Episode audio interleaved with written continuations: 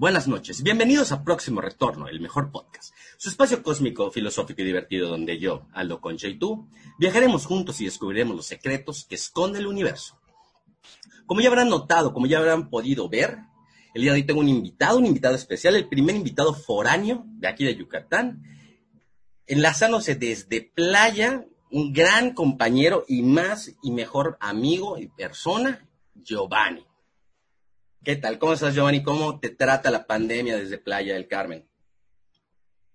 ¿Qué tal, mi hermano? Pues aquí estamos sobreviviendo, tratando de, sobrellevar esta situación. Ahorita la situación está muy complicada. Seguimos en naranja, el sur del estado pues ya regresó en, en, eh, a semáforo rojo, pero en lo que cabe pues vamos bien.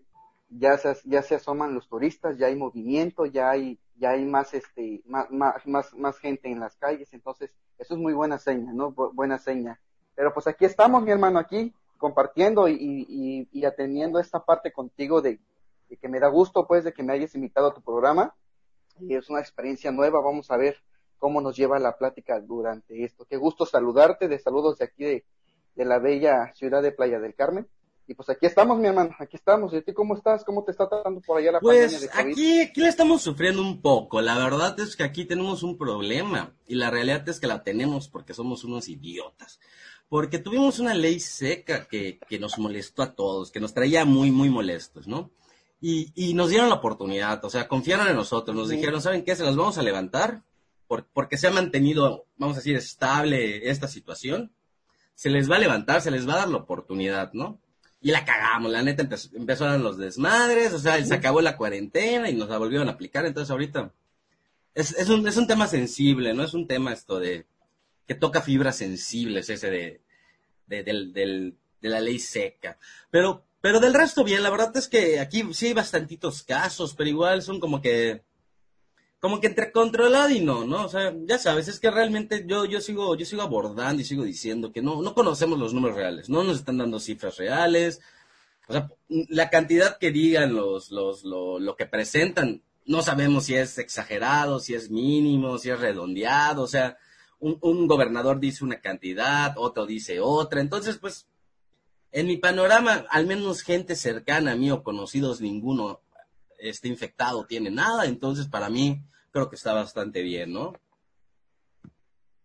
Sí, pues mira, en ese aspecto, pues qué, qué padre que ningún conocido familiar pues tenga esa situación. En mi caso, pues la mamá de, bueno, mi abuelita paterna, desafortunadamente, pues sí le dio, le, le, tocó la mala fortuna de darle COVID. Ella, ella está en Oaxaca y este, pero gracias a Dios ya salió, ya salió, pero salió muy, muy delicada está muy, muy delicada, o sea, la parte de la del salir del COVID la terminó afectando demasiado, o sea, al grado de que le cuesta mucho trabajo respirar, ya no tiene COVID, gracias a Dios, ya no tiene, ya pasó esa situación, pero las, las secuelas que deja la enfermedad sí son muy, muy, muy delicadas y más en personas de la tercera edad. No, y la verdad, pues qué triste, Giovanni, escuchar eso y sinceramente espero que ya esté todo bien, espero que estén tomando también las, eh, las medidas, ¿no? Y las precauciones adecuadas para, pues para que no se esparza, ¿no? Para que no más personas lamentablemente tengan que pasar por esta situación, ¿no? Y también quería aprovecharte, quería aprovecharte porque pues tú, tú me conoces, yo soy una persona con un poco de mala suerte en el amor, entonces pues yo puedo hablar desde mi perspectiva, ¿no? Desde un soltero en la vida del COVID, pero tú que eres un, un padre de familia, ¿no? O sea, que, que, tienes esposa, que tienes hijo. ¿Cómo, cómo es vivir una, una cuarentena? ¿Cómo es vivir una pandemia, ¿no? Esto del el tema escolar, por ejemplo, con tu hijo. Eh, perdió, perdió clases, o sea, perdió el grado, se repite, lo toma en línea. ¿Cómo funciona y cómo tú crees que, tú crees que esa es la manera en que se debe solucionar o, tú como padre, ¿no? ¿Qué solución podrías dar para, para que en cuestiones de educación se trate de rescatar lo más posible el año escolar.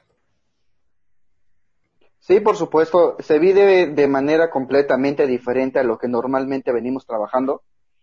Eh, la ventaja es que ya no son más desveladas porque aquí en, aquí en Quintana Roo hay que reconocer que los niños a la primaria entran a partir de las 7 de la mañana. Entonces, el evitar entrar a esa eh, tan temprano, pues te rompe toda esa rutina que vienes manejando. Las clases no se interrumpieron, las clases continuaron a través de, clases en línea desde la escuela. Entonces, este, las, Matías pues nunca, nunca faltó a clases. eso sí, aumentaron las tareas como no tienes idea. Aumentaron las clases como no tienes idea. Entonces, este, pero sí, sí, sí, terminó el curso escolar normal eso sí, las colegiaturas no paran, hay que ah, seguir. Claro, ¿no? el, negocio va a generar, o sea, la persona, el negocio ahí tiene que estar, porque eso es lo que quiere esta cúpula, eso es lo que quiere esta gente, explotarnos, exprimirnos como limones. Así es. la ventaja que tuvimos es que si pagábamos dentro de los primeros días, bueno, la colegiatura se reducía el 50%, eso fue una super mega ayudota, la neta y este con problemas de las boletas pues no tuvimos problema porque desde el mes de febrero pues pagamos reinscripción ahorita estoy viendo padres de familia que se la están viendo negras se la están viendo difícil porque en febrero no pagaron la reinscripción del alumno. Y ahorita con esta situación en la que está pues dejaron de pagar dos tres los últimos tres meses prácticamente algunos tres algunos dos algunos uno. Y quieras o no eso les afecta económicamente porque aquí en Quintana Roo la mayor parte de la gente o la mayoría de la gente que trabaja aquí vive del turismo entonces, al no haber una fuente de ingresos, obviamente el dinero se cae, no tenemos, no hay modo de cómo sustentar, si no ahorraste durante este tiempo, no tienes algunos ahorros, se te va a ir toda la quiebra, ¿no? Entonces, o le dabas de comer a tu familia, o a tu familia, o le abonabas, el, o le abonabas al, al, a la escuela, ¿no? Y yo creo que, que, dos puntos muy importantes aquí. Primero, y recalcar que afortunadamente, que, que, que por una suerte, y más que suerte, real, y la realidad es que por un esfuerzo y un trabajo que tú has hecho, tú te encuentras en una situación bastante bien o bastante estable, tienes un muy buen trabajo en una muy buena empresa, eh, y digamos que aunque a todos nos afecta, pues tenías ese margen, ponías darte ese, ese, esa oportunidad de tener un colchón tal vez, de como dices, ¿no? De, de, de, de, pagar la colegiatura tal vez un poco antes de la quincena, y, vivir de esos beneficios. Pero como bien mencionas, Quintana Roo es un estado que creo que el 90%, si no estoy exagerando, se dedica al turismo y a las ventas y al comercio con, locales y con extranjeros, ¿no? Entonces, me imagino que el panorama por ahí está bastante complicado, bastante tenso, sobre todo en cuestiones de delincuencia, porque si de por sí ya había mucha delincuencia con ese tipo de situación, que se pierden trabajos, que despiden gente, pues genera aún más... Ahorita. Ahorita. Claro, eh, ahorita, en este, o sea, en estos momentos más específicamente. ¿Cómo, cómo, cómo lo estás viviendo, no? O sea, ¿se ha notado ese cambio? Tal vez se ve más, más tensión, eh, más, más, no sé, más, la gente un poquito más eriza, un poquito más, más tensa en, cuanto, en cuanto a la convivencia, o, o ha sido un tema mm, minoritario en ese sentido? Pues mira, eh, te puedo, o sea, te lo voy a poner a este grado aquí en Playa del Carmen hubo toque de queda a partir de las 7 de la noche. O sea, imagínate a qué grado estuvimos para que ya el, gobierno municipal haya declarado toque de queda a partir de las 7. Nadie entraba y nadie salía de Quintana, de Playa del Carmen, perdón, y ni de tu casa. Si ibas a la tienda, pero, o sea, ya a las 7 de la noche ya tenías que estar en casa y encerrados, porque si no... A las 10, aquí, tenemos, aquí tenemos hasta las 10 para, para eso, pero igual... Hay retes. No, es que está qué, padre, porque pues, aquí sí de plano los horarios de laborales se redujeron, o sea, sí, aquí estuvo impresionante, porque pues la gente no entendía, la gente seguía siendo el afán de la cerveza, ah, neta, o sea, me sobrepasa el pensar o el buscarle una bendita solución, el por qué afectó tanto el, el, la ley seca, no, no, no, no, no entiendo no tienes dinero, cabrón, no hay dinero y lo que tienes te lo estás gastando en cerveza, dejas de tener dinero y le reclamas al gobierno de que no tienes trabajo, coño, pues deja de tragar cerveza, ocupa ese dinero en otras cosas que son más productivas para ti, para tu familia, para los que te rodean, o sea, no, no, no, no encuentro la palabra sin decir una grosería, o sea, no, no, no, no la encuentro, pero carajo, o sea, estás viendo que hay, hay estás, te estás dando cuenta que ya llegamos al punto de que hay toque de queda. Llegamos al punto que te pusieron ley seca. Llegamos al punto de que no hay trabajo. Y de tus pocos ahorros que tienes, estás preocupado más por conseguir o ver o verificar dónde hay más cerveza. Dejas de tener dinero para comprar comida y entonces sí, volteas de este lado a papá gobierno, oye, no me has dado mi chichi, papá. O sea, ¿a qué horas? O sea, no entiendo esa parte, esa manera de pensar. Te lo juro que que, venía yo con mi esposa y veníamos en el carro y dijo, o sea, hay gente que está comprando cerveza en zonas que no están autorizadas y puta, o sea, el alcohol, lejos de estar en precio normal, lo duplicaron. duplicaron el precio de la cerveza y aún así había gente que se llevaba plantas de cerveza. aquí en Yucatán yo llegué a ver que vendieran un, 12 pack en 800 varos. Yo llegué a ver que vendieran un 12 pack de cervezas en 800 varos. Y fíjate que es un punto que te iba a comentar. Aquí el gobierno del estado dio un apoyo de 2.500 pesos. No estoy seguro si por dos o tres meses, pero supuestamente era para, para gente desempleada, ¿no? Y lo gracioso aquí fueron dos puntos. Lo primero, cuando recién se publicó la lista de la gente que era acreedora a ese beneficio, resulta que la gran mayoría eran gente, empresarios, eran gente de muy buenos puestos o, gente del mismo ayuntamiento, gente del mismo gobierno del estado que habían pedido el, servicio, ¿no? Y después, cuando vamos a decir que la, gente que, que, sí era desempleado, que la gente que en verdad necesitaba ese apoyo, eh, lo cobró, se gastó en cerveza. Entonces, pues como que entiendo tu malestar, ¿no? Tu punto de... Pero bueno, no, o sea, al final, así es la gente. O sea, ves esa parte, no, no me entra en la cabeza de, de decir, o sea, yo le decía a mi esposa, gracias a Dios los dos estamos en un, en un trabajo en donde no dependemos al 100% del turismo.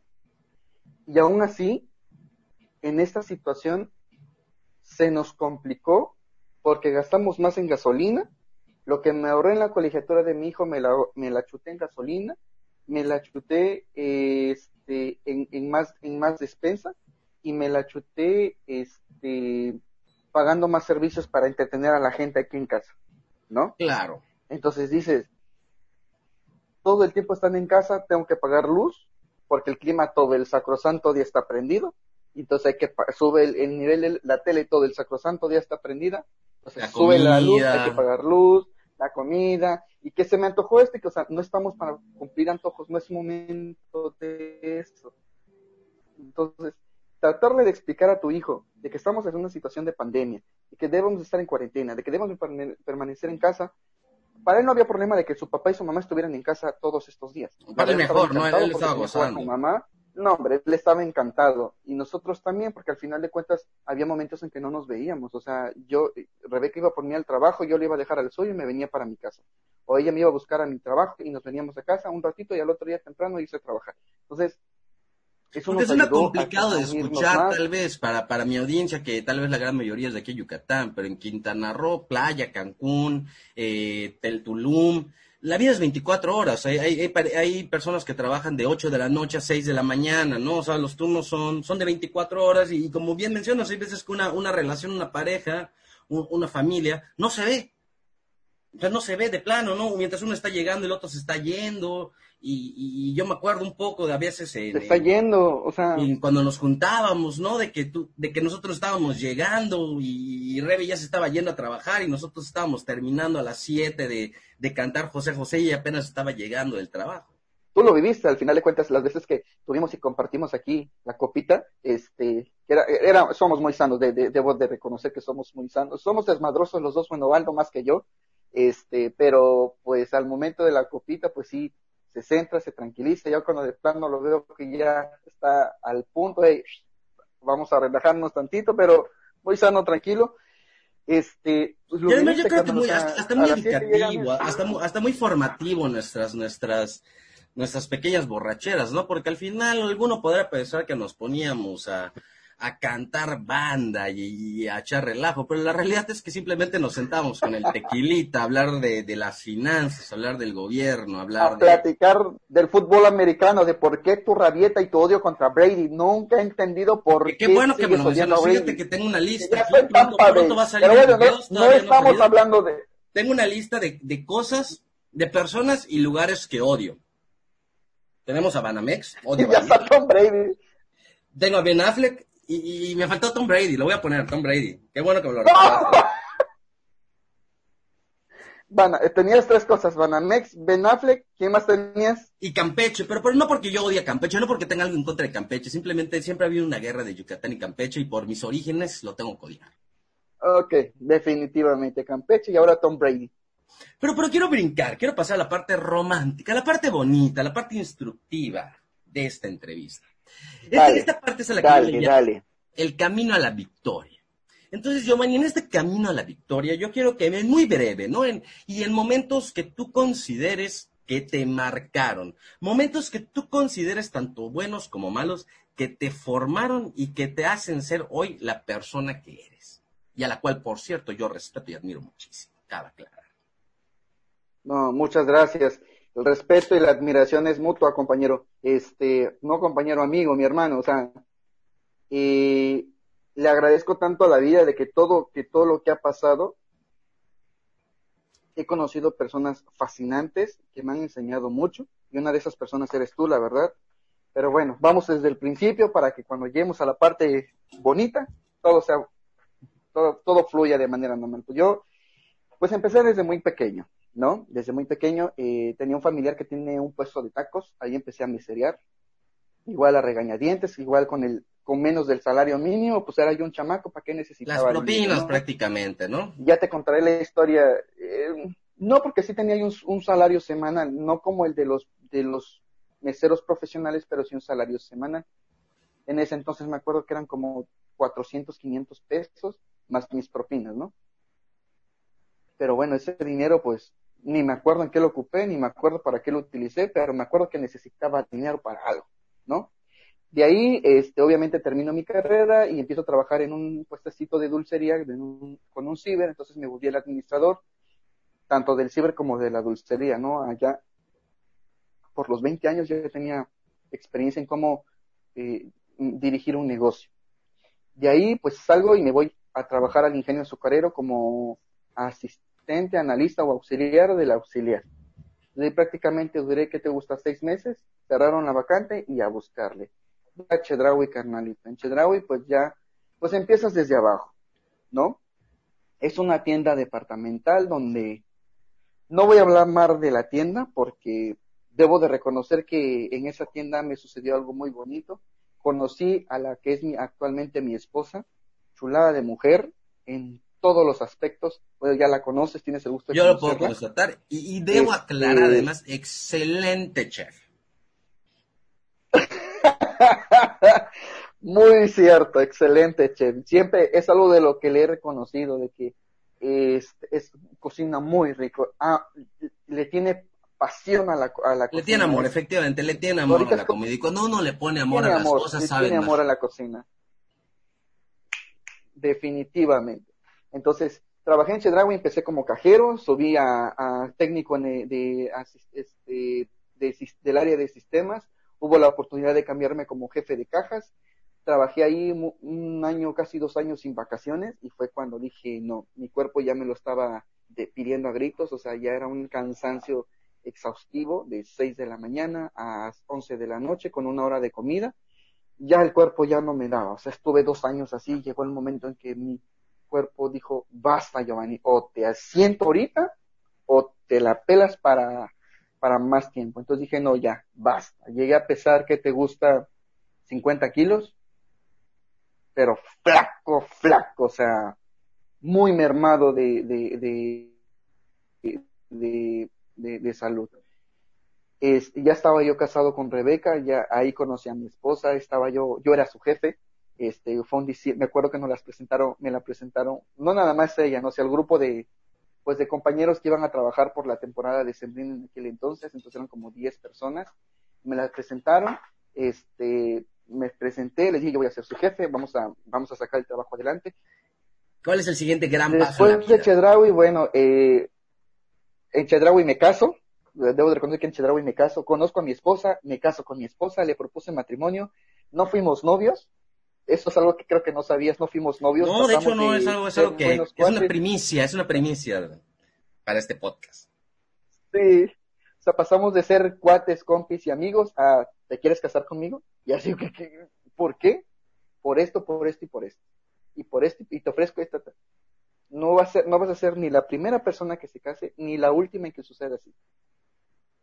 Es que cuando llega, llega. Cuando tú sabes que la persona es, es, la indicada, no tienes que esperar La vida es de riesgos. Güey, no sé de dónde saqué tanta pinche labia para poder convencer a ese pedazo de mujer que tengo como esposa. No. Porque digo, y con todo el respeto, es, muy guapa. Tu, esposa es, una, es una mujer muy bella. Por dentro y por fuera, muy bella, en verdad, en, todo, en todos los sentidos. Gracias. Gracias, Carmen. No sé de dónde saqué esa labia para poder convencerla. El caso es que la convencí. Le dijo que sí. Eso fue un mayo y en un diciembre nos casamos. Y ahí pues salgo de trabajar de Chedragui y me meto a trabajar. Hay la oportunidad de, empezar a trabajar en un banco. Es mi primera experiencia con el sistema financiero.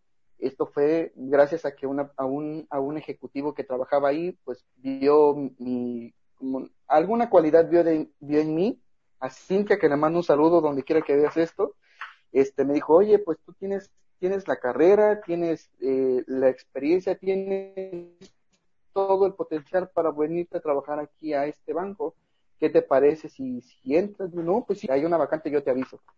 ¿Qué persona en este tiempo te dice eso? Sin conocerte, porque tú ibas por un servicio, sin conocerte, sin nada, o sea, no la conocía, era la primera vez que la vi, la conocí por teléfono, porque yo hablé por teléfono para validar cuáles eran los requisitos para hacer cierto trámite. Ella me contestó, pasa conmigo, fui con ella, hizo todo el trámite, al final de cuentas no quedó, no fue culpa de ella, al, principio creía que era por culpa de ella, pero cuando me explicó, ta, ta, ta, ta, ¿por qué no entras a trabajar? Voy a anotar tus datos. Yo vi que agarró la libreta, anotó mi nombre y mi teléfono, sale una vacante y me manda un mensaje. Como a los dos meses, sale la vacante y me manda el mensaje.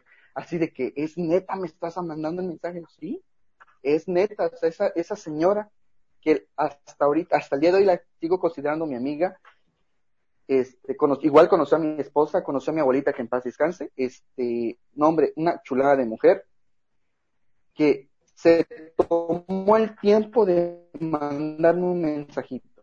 Con eso tuve para ir a hacer, dejar mis papeles, dejar, hacer mis pruebas, todo lo que te pide. Quiero recalcar esto que cuentas, porque hay muchas personas, hay, muchas, hay mucha gente que cree que cuando pide, que cuando quiere algo, ese algo va a llegar hasta la puerta de su casa y le van a decir, no, hay gente que pide un trabajo, hay gente que pide conocer al amor, pero creen que van a estar sentados y que van a tocar su puerta una supermodelo y que les va a decir, hola, te estaba esperando a ti todo este tiempo, vamos a casarnos. Y claro que no, las oportunidades se dan de esta manera, te dan cuando menos lo esperas y sabes cómo aprovecharlas. Y tú yo creo que las supiste aprovechar, no por, por lo que yo veo en el resultado final de lo que eres hoy.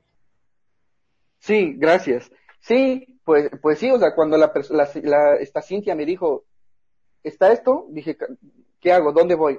Tienes que ir a tal día, a tal hora. No es cierto. Ven aquí a la sucursal para que le dejes, tu, trae tu currículum aquí a la sucursal para que puedas entrevistarte con el gerente. Y cuéntame, Entonces ahí en Banamex. ¿qué, ajá, eh, justamente eso. ¿Qué pasó con Banamex?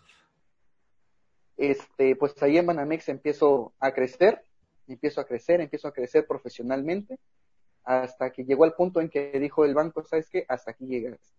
Ya estaba yo en pláticas para tener un puesto más alto, ya había tenido pláticas para llegar a un puesto de mejor nivel, e económicamente nos iba a ir mucho mejor a mi familia y a mí. Pues, yo como le digo a mi esposa, si me va a ir bien a mí, a ustedes les va a ir mejor. Y cuéntame, Giovanni, porque además yo de, carne propia sé, porque a mí me lo has contado, pero yo quiero que lo escuche la audiencia. Cuando pasa esto de Banamés, eh, es este, este conflicto o esta situación que tú no te esperas, yo sé que podríamos llamar a este capítulo la gran crisis de tu vida, ¿no? En un pequeño resumen, en, en una manera que se pueda ver la agitación por la que pasaste a lo largo de ese tiempo, cuéntanos cómo viviste esa gran crisis de tu vida.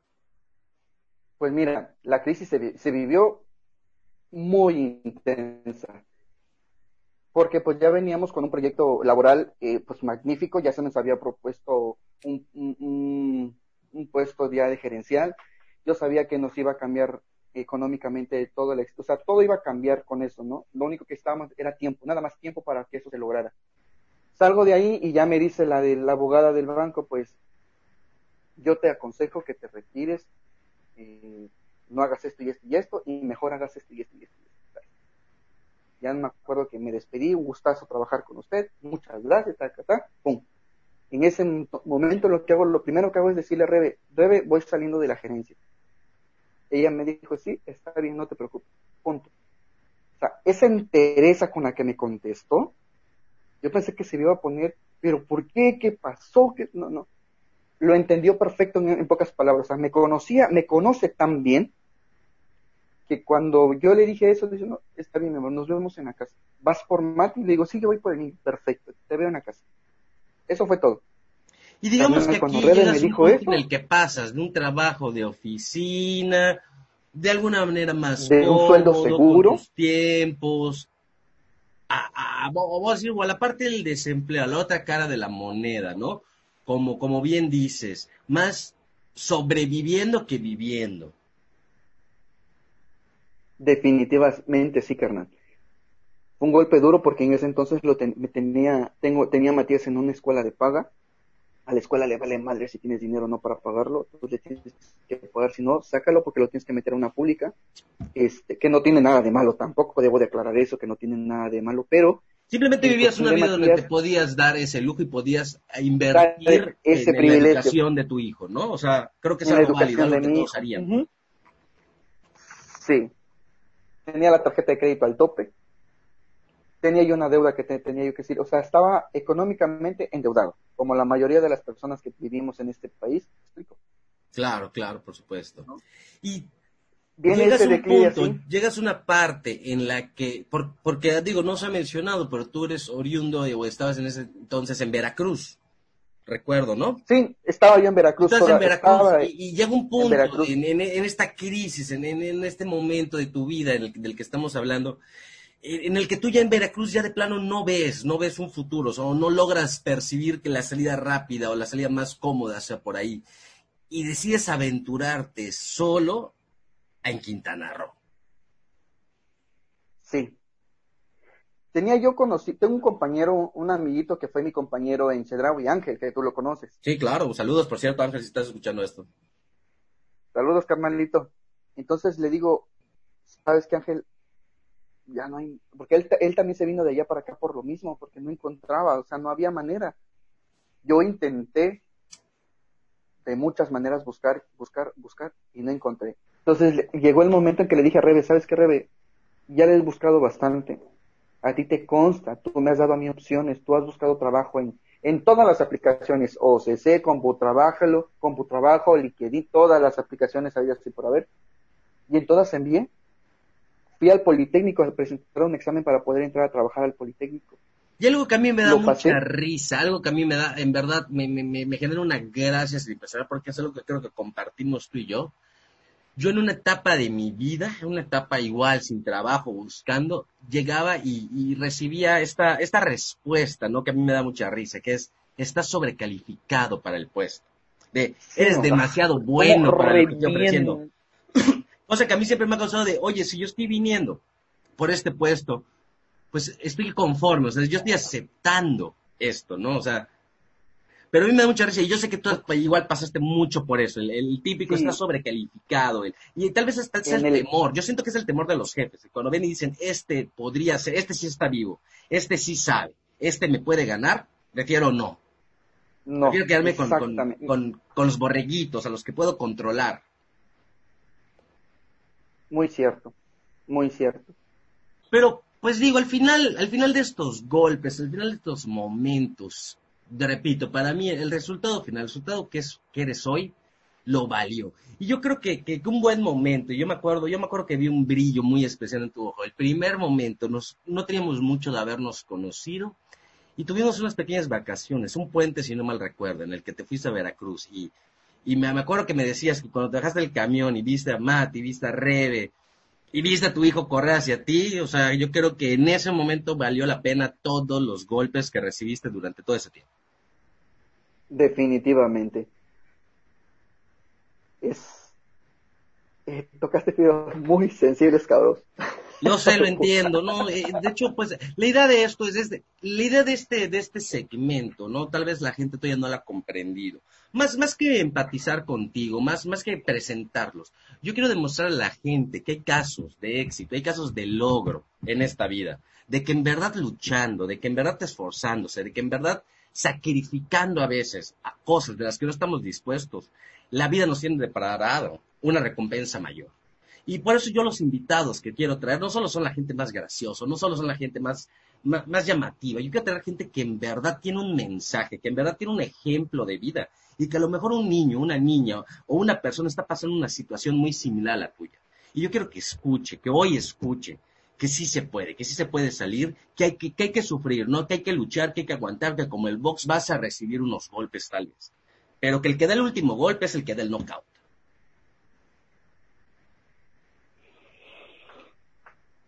Pues sí, carnal. pues sí, carnalito. Entonces, fue una situación muy complicada porque nos estábamos quedando sin dinero, los pocos ahorros que teníamos se nos estaban yendo.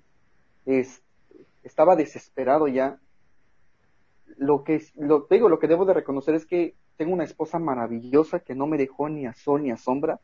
Jamás la vi, la vi caer, jamás la vi derrotada, jamás la vi destrozada. En cambio, yo estaba, se me vino mi mundo abajo, o sea, sabía que, sentía que mi mundo se había acabado ahí, que no iba a encontrar ningún otro trabajo, que no iba, estaba yo hecho una piltrafa humana, si, si quieres así decirlo. O sea, prácticamente podríamos resumir que Rebeca, que tu esposa, fue esa columna que te mantuvo, que te mantuvo fuerte, ¿no? Que no permitió que te Sí, definitivamente, definitivamente. y entrando ya un gran hombre, entrando ya hay, una gran mujer, ¿no? A lo místico, como le, como decía. Has mencionado lugares, yo creo que muy para, para los que estamos inmiscuidos en este tema de, del ocultismo, de lo paranormal, has mencionado lugares además muy particulares, porque nosotros sabemos que en supers, que en tiendas departamentales y en oficinas se da mucho el, fenómeno paranormal, se da mucho este fenómeno que nos encanta. ¿Tú recuerdas, Giovanni, tu primer contacto con lo paranormal, con las teorías conspirativas, con lo esotérico, o alguna vivencia que te hayas vivido en alguno de estos trabajos que no te haya dejado explicación lógica y que simplemente lo puedas atribuir a una presencia paranormal o mística de este mundo que nosotros todavía no podemos ver, que todavía no conocemos, porque sabemos que está ahí. Sí, te voy a, te voy a hacer, te voy a contar una anécdota así, pero muy cabrona, que la verdad sí me dio hasta escalofrío, me, me, me puse pálido, cabrón. Estaba en una ocasión en Chedado y me tocó trabajar, yo, estaba en el área de sistemas y me tocó ese día etiquetar los precios de toda una, de toda un área. Entonces ese día me tocó quedarme en la noche y empecé a etiquetar, o sea, hace cuenta, el etiquetado es poner los precios de los artículos, ¿no? si vas con mi, mi impresora, mi papelito, lleva tra, tra, tra, tra, tra, tra y acomoda. Imprimía, acomodaba, imprimía, acomodaba. Recojo todo mi basura y me voy a la impresora porque quería ir al, baño. Pero estaba el guardia de vigilancia, estaban los de limpieza, estaba el pulidor, estaban los del área de, frutas y verduras. O sea, había gente en, el súper, no sabía o personal. Sí, en la noche, no era mucho el personal como se acostumbra durante el día, pero en la noche sí que te gusta unas 12 personas y era entre lavadores, eh, pulidor, guardia y, frutas y verduras y yo. Voy al baño, al baño, regreso y voy por mi pistolita y mi impresora y no la encuentro. Y no la encuentro. Y no la encuentro. Yo la dejé en una mesa y no la encuentro. No la encuentro. ¡Ay, cabrón! ¿Te cayó algo? Sí, sí, sí lo vi, sí, sí lo vi de reojo. A tu madre, dile lo que esté ahí. Sí lo vi de reojo. No quise decir nada, pero sí lo vi. ¿Cómo chingado no, Si lo estoy viendo, cabrón, no manches. No, mames. Para los que están en el formato podcast, para los que están en el formato auditivo nada más, quien no está viendo en YouTube este video, eh, se cayó una revista, yo tengo, yo tengo un pequeño, una pequeño set, una pequeña decoración, tengo unas revistas colgadas, se pegó una, digo, seguramente sea la cinta que No manches, me dio hasta calor, cabrón. muy divertido que mientras estamos hablando justamente de este tema, terminó pasando. se cayó. Bueno, resulta que para no hacerte el cuento más largo, le pregunto, oiga, de casualidad, de seguridad, de casualidad no vio mi impresora y mi, y mi, mi, la pistolita esta de los precios ahí donde estaba. No, dice, la vi en la bodega, está allá por donde está el área de, de insumos. Insumos es el área que te, pues, que como su propia palabra lo dice, te, te, te instrumenta de uniformes, bolsas, de, todo lo que necesitas para tu área de trabajo. Pero sí que ya yo ni siquiera me he movido para allá. Dije, como estaba cerca de frutas y verduras, diga, estos cabrones me quisieron hacer una broma. Voy con los de frutas y verduras y los tres estaban encerrados en la cámara de refrigeración porque estaban acomodando la mercancía que había llegado. ni siquiera iban a etiquetar, simplemente estaban bajando mercancía y acomodando. Una vez que acomodaran, hicieran inventario, poder surtir el piso. Y oigan, cabrones, han agarrado mi esa. No, y para que nosotros, ¿para qué la queremos? Y nosotros lo, ocupamos y imprimimos en la computadora. Y si es cierto, ellos no. Eh, si te das cuenta, el área de frutas y verduras es la única que no tiene las, los papelitos o las etiquetitas, las pequeñitas. Siempre tiene o hojas media carta, hojas tamaño carta, o los letreritos que vean en la parte de la frente, o el pizarroncito. Pero nunca tienen esos papelitos, marcando el nombre y el precio de la fruta y la verdura. Yo decía, pues ellos no, y no estaban en inventario. Carajo y que me voy tú al área de insumos, ahí estaba. Y clarito vi que estaba una persona agachada buscando algo. Digo, buenas noches, vengo por la, por la impresora y el este. Y no me contestó, agarré la impresora y me la puse así. Ya, y volteo y ya no había ni madre. Digo, ay cabrón. Tomo así. Y no había nadie, güey. Pero una persona vestida con el uniforme, así la playera en ese entonces de Chedraui y el pantalón azul de vestir marino parado así, agachado buscando algo. Pues dije, de puta, me quiere hacer una broma. ¿Dónde se me... Y voy y no está. Haz de cuenta que era una pared, o sea, estaba un módulo ahí, un mueble, y abajo estaban las bolsas, y de este lado otro mueble. ¿Para dónde te ibas? O sea, no había manera. No había manera. Nada más agarrar así la, impresora portátil y la, hice este movimiento así, buscando el cinturón para atorarla. ¿Qué te gusta? Unos, unos cinco segundos habrás perdido atención, menos tal vez y eso. Y volteo y no había nadie. Y me hago hacia atrás a la salida y la puerta está cerrada. Yo no la cerré, carnal.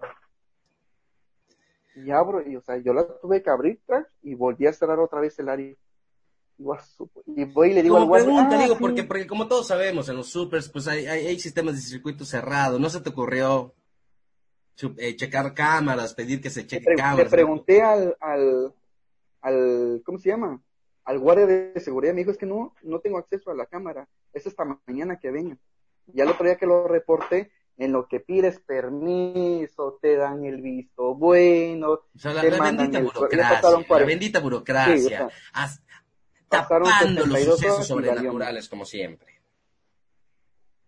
Pasaron 72 horas y ya no había, o sea, lo que se graban las cámaras por cuestiones de espacio duran nada más 48 horas si es un evento, si es un evento importante, obviamente lo mandan al, al, al área central, pero es algo que estén todos viendo y que diga el gerente de una vez mándalo, o sea, se evitan todos los filtros, me explico.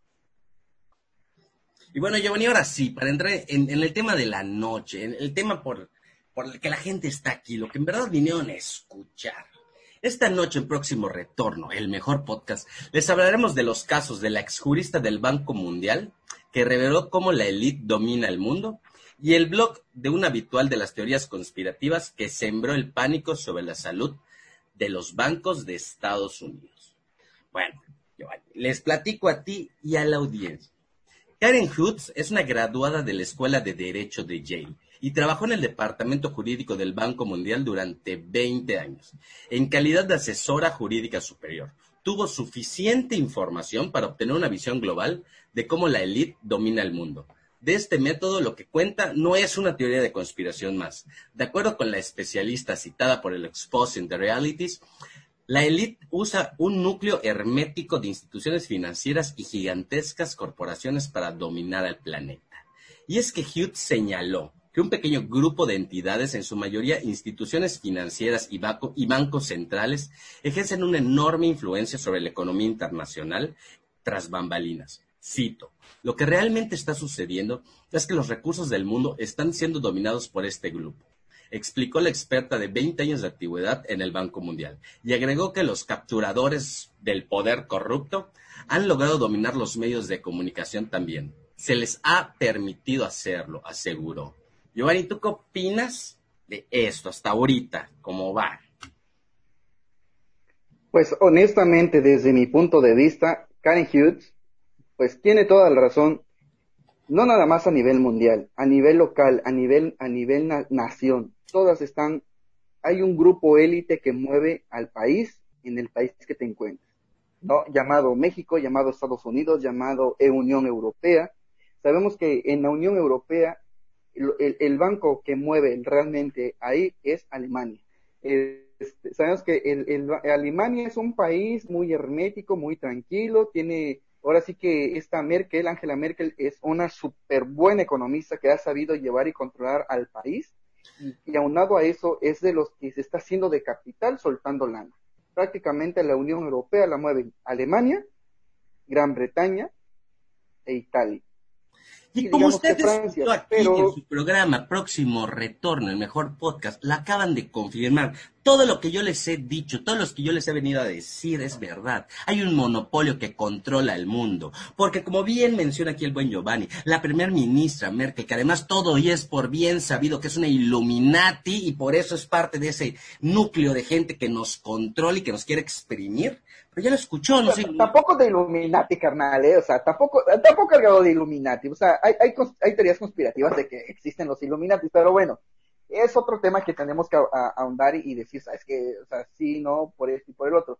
Pero al final de cuentas, debemos de reconocer el potencial intelectual que tiene Angela Merkel. De verdad, ha sacado el país mucho mejor que lo hizo Barack Obama con Estados Unidos, mucho mejor que lo está haciendo ahorita este el de Francia, el chavito este, lo, está, lo hizo mucho mejor. No, dudas de, de Canadá. Tenemos que dos es de Canadá. Y mucho mejor que la que... Se casó con su maestra de matemáticas, además es, es, una, es, una, bonita historia de amor. imagínate. pues, pues, hay que, hay que, hay que en, en, algún podcast tenemos que, que tocar ese tema. Pero la Unión Europea. Los secretos de los altos mandos, las historias ocultas de los que dominan este mundo, que hay varias historias. Fíjate que yo he querido tocar, uno, que a mí me llama mucho la atención, es, es la salida de, del príncipe de, de Inglaterra, el, el, que decidiera salirse de, de la, de la comunidad de la, de, de la realeza, ahora sí. Y además, porque es una entrevista, particularmente es una entrevista muy, muy, muy rara, muy extraña, bajo circunstancias muy extrañas, donde cuando le preguntan, donde cuando él, él opina, ¿no? Al respecto, le, le, le, piden su opinión, él recuerda, porque para los que muchos que no lo recuerden o no lo sepan, él particularmente es uno de los hijos de Lady Di. Lady Di, famosa princesa querida por todos, que murió de extrañas circunstancias. Extrañas circunstancias. Que, que, se rumora mucho, yo le voy a venir a hablar, claro que sí, pero él menciona que, que, él estaba preocupado por su bien y el de su esposa, ya que no era, no era una persona querida en la realeza. Y despierta esas teorías de que, que él menciona a su mamá, y que exprese que sentía preocupación por su vida y la de su hija, y la de su esposa, perdón, pues, pues me dice que algo de verdad entonces, entonces tal vez sí no fue un accidente. Entonces tal vez sí hubo ahí un dedazo de la reina, ¿no? O sea, yo opino, yo creo. Pero continuamos. Kate Hughes reveló... Hay, hay muchas circunstancias, ¿no? Hughes reveló que un estudio fue llevado a cabo por, un, por el equipo del Instituto Federal Suizo de Tecnología de Zurich y los investigadores que estudiaron entre 37 millones de empresas e inversores del todo, de todo el mundo, descubrieron que existe una superentidad de 147 megacorporaciones muy unidas y que controlan aproximadamente el 40% de toda la economía mundial. Hughes nos decía que las élites globales no solo controlan estas megacorporaciones, sino que también dominan las organizaciones no elegidas y que no rinden cuentas, pero sí controlan las finanzas de casi todas las naciones del planeta. Se trata del, del Banco Mundial, el FMI y los bancos centrales, como la Reserva Federal estadounidense, que controlan toda la emisión de dinero y circulación internacional. Y antes de entrar al siguiente punto, Giovanni, yo creo que eres la persona más capacitada y más preparada para hablarnos un poco de qué es un banco central, cuál es la diferencia entre un banco central y un banco normal, como el que conoce usted, como el que conozco yo, y qué funcionamientos, qué funciones tiene este banco central. No, lo, más resumido, lo más, lo más en un lenguaje que nosotros, los simples mortales, podamos entender. Ok, pues como les comentaba, este, en este caso, lo que la función básica de un banco central es prácticamente mantener el valor y proveer el valor de la moneda. Es decir, se encargan de emitir los billetes. En este caso, en México, que está el Banco de México, es el que se encarga de, emitir lo que son los billetes y toda la estructura y todo lo que eso conlleva, ¿no? Asimismo, una vez que emite el billete se encarga de, de prevalecer la estabilidad del billete contra la moneda internacional local. En este caso sería el dólar. Entonces prácticamente el peso siempre está eh, ligado a lo que es el, dólar. Por eso es que tratan muchas veces de que cuando va subiendo el dólar, sacar billetes o subastar eh, dólares para que también eso disminuya el, alto valor que tiene la, la, moneda nacional. Lo mismo hacen en otros países bajo con otras estrategias o bajo otras, otras circunstancias, ¿no? También resguarda lo que son las remesas. ¿De dónde sacan los dólares los bancos centrales para poder este, subastarlo? Bueno, pues prácticamente lo hacen de las remesas que envían. En, gran parte aquí en México es por las remesas que mandan los compatriotas de Estados Unidos. Esa es una. La otra son las compras en dólares que hacen o los, los, los cambios que hacen en el turismo, que vienen los extranjeros para acá, dejan sus dólares y los cambiamos por billetes. Así es como se va formando las, la, su reserva de las monedas. Y también se encarga de moderar o de equilibrar lo que son las tasas de intereses a largo plazo. Es decir, lo que es la tasa ¿eh? que es la tasa inter, eh, interbancaria estandarizada, esa tasa ¿quién la, quién la controla? Pues prácticamente la controla el banco, el Banco Central, el Banco de México, que no va a ser justo que un banco normal, o sea, un banco llámese eh, Santander, HSBC, Bancomer, etcétera, etcétera, etcétera, que cobre una tasa diferente a su conveniencia. No, todo está regularizado bajo las tasas de interés que maneja el Banco de México. Eso es la, función y obviamente de ahí se desprenden lo que son eh, lo que es la Secretaría, bueno, más bien el Banco de México depende de la Secretaría de Hacienda. Sino ahí se desprende lo que es la Comisión Nacional de Bancaria de Valores, se desprende lo que es eh, la Asociación de Bancos de México, se desprende lo que es este, la Casa de Moneda y Timbre, que todos están ligadas al Banco de México, ¿no? Entonces, el Banco de México, su, su función es prácticamente esa, diseñar, emitir y proveer el billete, la emisión de, los, de la moneda y que el valor de la moneda no se despegue mucho de, en, comparación del dólar. Y los bancos normales, eh, los bancos que están al público abiertos, pues prácticamente se encargan de administrar tu dinero y con tu dinero hacerse, hacer dinero ellos. ¿no? Excelente. Sin embargo, me estoy haciendo de ese dinero. ¿Y tú qué pensarías? ¿Tú, tú qué creerías? Si yo te digo que además hay, un, un banco central, pero del cual no conocemos suficiente, que prácticamente se denomina como el Banco Central de los Bancos Centrales. Y es que la cúspide de este sistema es el Banco de Pagos Internacionales, o BPI por sus siglas en inglés, el Banco Central de los Bancos Centrales, una organización internacional inmensamente poderosa de la cual la mayoría ni siquiera ha oído hablar, pero controla secretamente la emisión de dinero del mundo entero es el llamado Banco de Pagos Internacionales o Bank of International Settlements y es el banco central de los bancos centrales. Está ubicado en Basilea, Suiza, pero tiene sucursales en Hong Kong y en la Ciudad de México. Hoy 58 bancos centrales a nivel mundial pertenecen al BPI y tienen como mucho más poder en la economía de los Estados Unidos o en la economía de cualquier otro país que cualquier otro político. Y es que cada dos meses los banqueros centrales se reúnen en Basilea para otra cumbre económica mundial durante, y durante estas reuniones se toman decisiones que afectan a todo hombre, mujer y niño del planeta. Y ninguno de nosotros tiene voz en lo que se decide. Según Hughes, la herramienta principal de esclavizar naciones y gobiernos enteros es la deuda. Quieren que seamos todos esclavos de la deuda. Quieren ver a todos nuestros gobiernos esclavos de la deuda y quieren que todos nuestros políticos sean adictos a las gigantes contribuciones financieras que ellos canalizan en sus campañas. Como la élite también es dueña de todos los medios de información principales, esos medios nunca revelarán el secreto que hay el secreto que hay algo fundamentalmente errado en la manera de cómo funciona nuestro sistema, aseguró Hughes. Pero esta información yo sí se la traigo. Esta información en próximo retorno podcast, su, su podcast favorito se la traemos. Y me sorprende mucho, Giovanni, me sorprende de sobremanera que prácticamente lo que nos acabas de decir es lo que nos está diciendo la señorita Kate Hughes, diciendo que los bancos lo que buscan es la deuda del usuario, la deuda del cliente para generar aún más dinero. Pues sí, eh, eh, en, pocas palabras es, pues tiene razón, hay un banco, es obviamente como los famosísimos archivos secretos del Vaticano, los archivos secretos del servicio secreto, hay muchas cosas que son secretas que se supone que nadie sabe. Y dependemos prácticamente de esos pseudo representantes banqueros de los bancos de México de los bancos centrales que toman decisiones por cada uno de sus países. Has escuchado hablar de que México pidió al Banco Mundial tantos miles millones de dólares para financiarse durante el sexenio porque no le alcanza, que aquí, que allá. ¿Por qué lo hacen? Una economía no se sostiene por sí sola. Necesita capital. Un gobierno jamás puede entrar en quiebra. Si un gobierno entra en quiebra, le va a pasar lo, le va a pasar lo que le está pasando a Grecia o lo que le pasó en Grecia en su momento. Grecia su moneda se devaluó al 100%, bueno, un 99.99% es lo que dicen los expertos. Al final de cuentas, ¿qué fue lo que pasó con Grecia? Entraron al rescate. ¿Y quiénes crees que tú que entraron al rescate de Grecia? Los Illuminatis, por supuesto. Pues, los Illuminatis.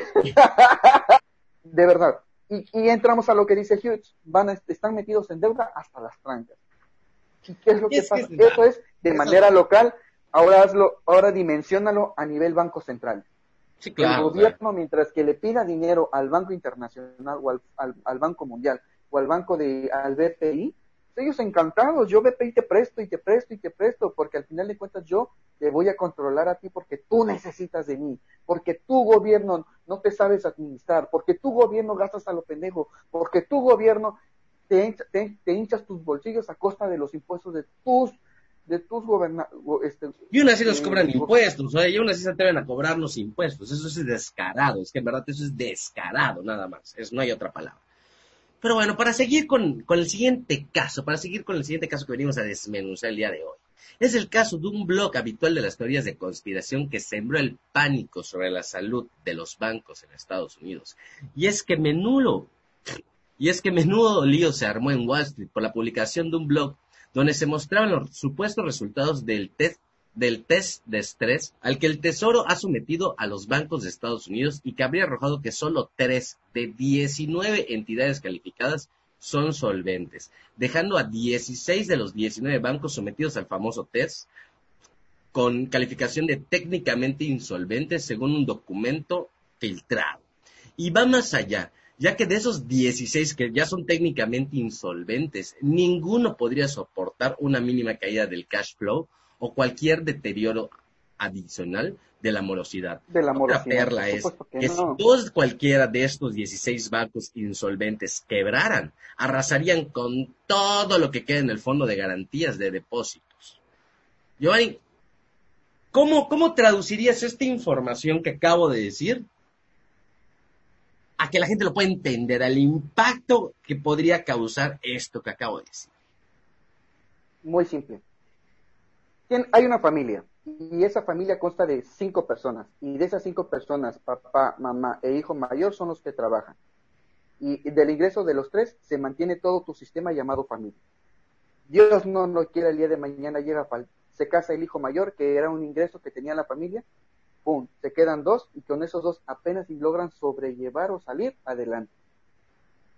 ¿Qué pasa si llegan a despedir al, cabeza de familia, al papá, al que tiene más ingreso? Hoy por hoy en México quienes tienen más ingresos son los hombres.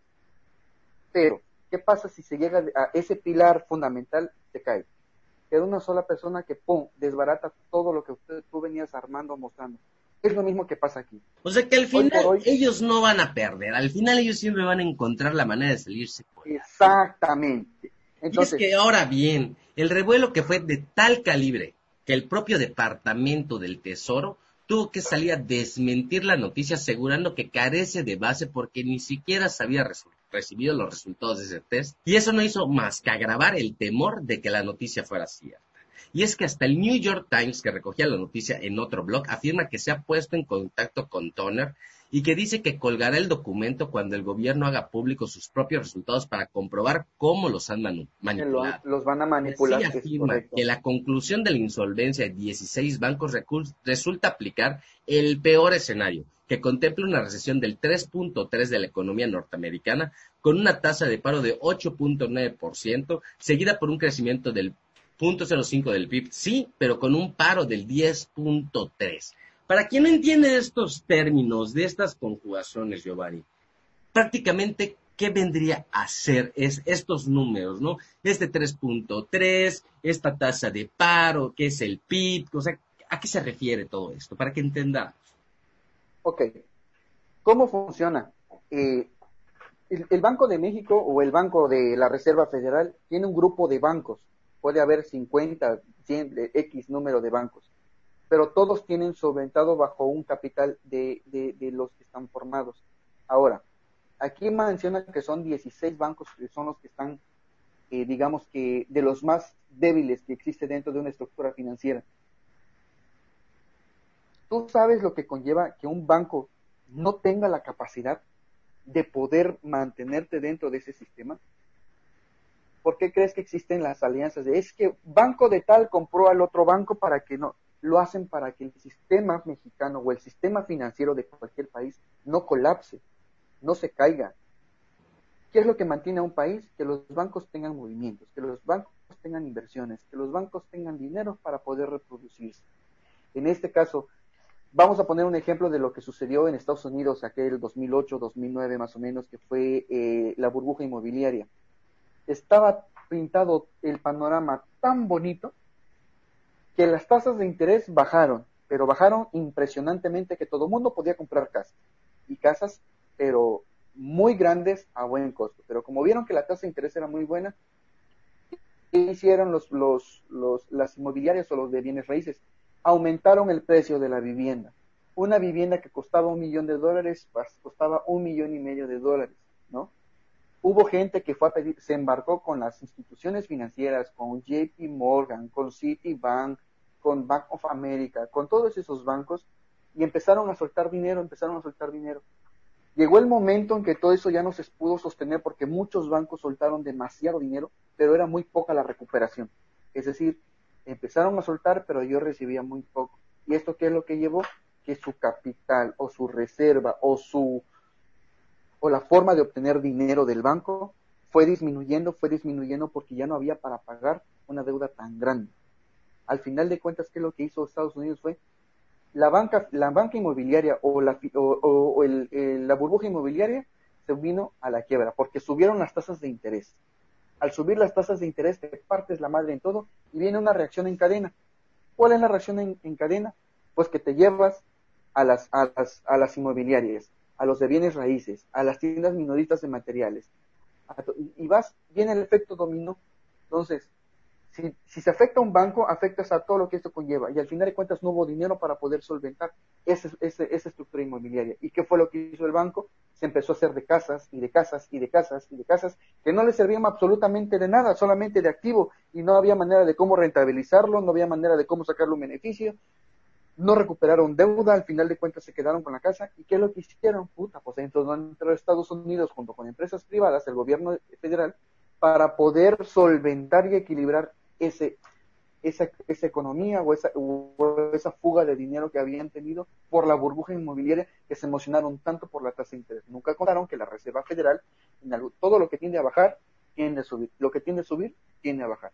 Y eso es lo que afectó y es lo que afecta a un sistema financiero se colapsa. Eso, es lo que podría pasar, ¿no? en, el caso de estos dos casos que, venimos a presentar, que básicamente nos dicen que vivimos en una. Ya tuvimos un caso aquí. en México tuvimos un caso. Frágil que, que, que un solo, una sola movida podría afectar la economía mundial, ¿no? Aquí ya lo tuvimos en México, si te acuerdas, hace un tiempo en el 99, con el famosísimo FOBAPRO, el fondo bancario para, para el fondo de ahorro, para el ahorro bancario hubo bancos que ya estaban en quiebra, hubo bancos que ya no podían, no, tenían manera de cómo subsistir. Banamex en su momento estaba quebrado porque era parte del gobierno, porque las personas que hayan sido se hincharon sus bolsillos mandando a la mierda el, sistema financiero. ¿Qué fue lo que hizo Cerillo junto con la Cámara de Diputados? Vamos a generar el FOBAPROA. Prácticamente, ¿qué fue el FOBAPROA? Gobierno del el dinero del gobierno, gobierno de mis impuestos, bueno, no de los de ahorita, no, pero gobierno de los impuestos en aquel momento se utilizó para rescatar a los bancos que no cayeran ahorita y que no se echara a perder el sistema financiero. Tú sabes que de por sí ya veníamos de una de una de una crisis, veníamos una de una recesión además y de una recesión que no había ni para atrás ni para adelante. De evaluación, no sé si no sé si un poquito antes o después fue cuando te, devaluó el peso, ¿no? En el 94. No, fue en 93 fue, eso fue con Salinas que devaluó devaluó pero por tres menos tres ceros devaluó la moneda, o sea, la, la hizo pedazos. Y todavía entramos nosotros a rescatar a los bancos, que hoy por hoy los bancos nos siguen tratando a los usuarios, pero los quieren exprimir hasta más no poder. Eso es lo que pasaría si esto se llega Y eso afectaría igual, efecto cadena, que afecta a, a la Reserva Federal, que es el Banco Central Económico Mundial. O sea, el banco, independientemente de que Alemania está en incógnito, Alemania se cuece aparte. Pero si afectas al Banco Central de, de, la Reserva Federal, si afectas a la Reserva Federal, viene el efecto dominó. Afectas a Estados Unidos, afectas a México, afectas a China, afectas a todos los países que dependen del dólar. ¿No? Porque es una, es una tarea del Banco Central que eso no suceda. Y al final de cuentas, ¿qué va a terminar pasando? De que para que ya empezó el primer banco, Banco, banco FAMSA en Estados Unidos, ya se declaró en quiebra. ¿Tú sabes lo que eso le va a afectar al sistema financiero americano? Todo lo que va, va a tener que entrar otro banco junto con el gobierno federal a poder rescatar esos activos, para que esos activos no afecten el sistema financiero. Entonces, tú JP Morgan, Bank of America. Los grandes brujos que gobiernan el, el, planeta y este mundo, lo único que hacen es cambiar de máscara. Se compran una máscara, se ponen otra y siguen siendo los mismos. Y es que en el supuesto. Y, llegan como los grandes, y llegan como los grandes héroes. Para asegurar que sus niveles de capital son tan bajos que están seriamente cuestionada la continuidad de su negocio. En particular afirma que su exposición de crédito relacionada con la operativa en derivados de, superar su capital. Concretamente, esta exposición es del 179 del capital ajustado por riesgo del Bank of America, del 278 del capital of City y del 382 de JP Morgan y, de un espectacular 0.56 en el caso de Golden Natch. Y es que es cierto que se pueden haber inventado estas cifras, pero me parece mm, que se necesita mucha imaginación, ¿no? Se necesita demasiada creatividad para, para, hacer, para hacerlo parecer tan inverosímil, para hacerlo parecer tan, tan real. Te lo acabo de decir ahorita. ¿Quiénes son los que van a entrar al quite? Ahí están el Banco de México, el Bank, of America, JP Morgan, este, City, City, Citibank y este, y, Goldman Sachs. Son los bancos que digamos que son los bancos más pesados que tienen un activo y que mantienen su reserva, que son los que mueven a la Reserva Federal de Estados Unidos se, supone que la Reserva Federal son los que manipulan a esos bancos, pero no, son esos bancos los que manipulan a la Reserva Federal. Si esos 16 bancos que están en quiebra, ¿quiénes van a, quiénes van a salir con la capa de héroes? Esos bancos. Ay, es que esos bancos son muy buenos porque ayudaron al gobierno federal para que no cayéramos en una recesión y no cayéramos y no se viera afectado el sistema financiero y, no y nosotros los usuarios de esos bancos no saliéramos afectados es que no es que es que no, sean, no, es que sean héroes, están haciendo una inversión que a largo plazo les va a retribuir tanto en dinero como en negociación con, la Reserva Federal. ¿Quiénes son los que le levantan las tasas? ¿Quiénes son los que mantienen eh, la recesión? El banco, el, la Reserva Federal. Y si la Reserva Federal dice voy a entrar en recesión porque así lo ordenó el presidente, van a entrar porque así está ya por decreto presidencial. Pero si esos cinco bancos se mantienen en paro, toman al sistema financiero americano. Y lamentablemente, Giovanni, lamentablemente con esto vamos a llegar al fin de esta emisión. Pero sobre todo a mí se me hace que además de interesantes estos temas, fue una emisión muy informativa, fue una, emisión muy, muy instructiva en cuanto al tema financiero. No me gustaría antes de despedirme sin darte el espacio para que ahora sí des tu opinión en general, qué te pareció esta emisión, qué te parecieron los temas, algo que quieras compartir con la audiencia, algo que quieras promocionar, algún tipo de servicio, algún tipo de asesoría que tú pudieras brindarle a la persona que nos esté escuchando, el micrófono es tuyo, nada más hago y recalco nuestra política y regularidad es que el, del podcast próximo retorno solo nos hacemos responsables por los comentarios salidos de la boca de Aldo Concha y el micrófono es tuyo, hermano. Adelante. Pues muchas gracias, mi hermano. Agradecido por la oportunidad de, invitarme aquí a tu podcast. La verdad, los temas están muy, muy controversiales, muy escabrosos. Que, pues, si uno lo lee así que, que, como está, o lee las notas que vienen en los, en, los periódicos de, económicos o, de, o de finanzas, pues dice, son, son temas que no entiendes, pero hay que ver la dimensión de, de lo que puede suceder, ¿no? Eh, cómo, cómo afecta de manera personal o de manera eh, eh, unilateral el, el, beneficio de que un banco te pueda apoyar cuando lo necesites. Los bancos son muy buenos. Siempre, yo siempre he dicho, si te vas a endeudar, que sea con un banco. Con las financieras no lo recomiendo, porque las financieras ni para que tú guardes dinero, ni para que tú pidas dinero. hay financieras que han, se han ido a la quiebra por el simple, una vez que los, las financieras empiezan a tener captación, quiere decir que saco mi dinero del banco y lo meto a financiera porque financiera me está dando un rendimiento mucho mayor de lo que me da mi banco. La financiera se está empezando a hacer de su capital, como lo expliqué, está empezando a captar, se está haciendo de su dinero. Y va a llegar el momento que como su, como su reserva no es tan grande o tan sólida como un banco, se va a ir a la quiebra. ¿Y qué es lo que va a pasar? Que se va a ir con tu dinero. Entonces, yo sí recomiendo ampliamente que todo lo que quieras, trámites que quieras hacer, sea con bancos. Bancos establecidos, que sean, que sean sólidos, que sean, eh, eh, que tengan una alta experiencia en este sentido. Y uno de los mejores bancos hoy por hoy a nivel nacional, que así lo, así lo ha marcado la revista Forbes y la revista de Economist y la revista esta de, de Ritz, de, sí, creo que es la que, no me acuerdo, Ritz creo que es la que da la calificación de inversiones. Este, pues hoy, hoy por hoy es el banco fuerte de México, ¿no?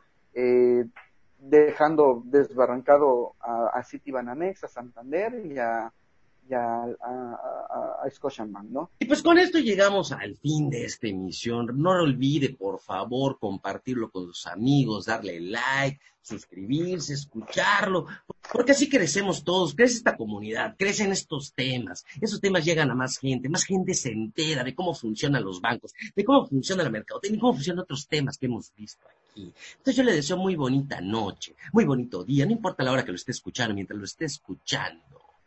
Bye.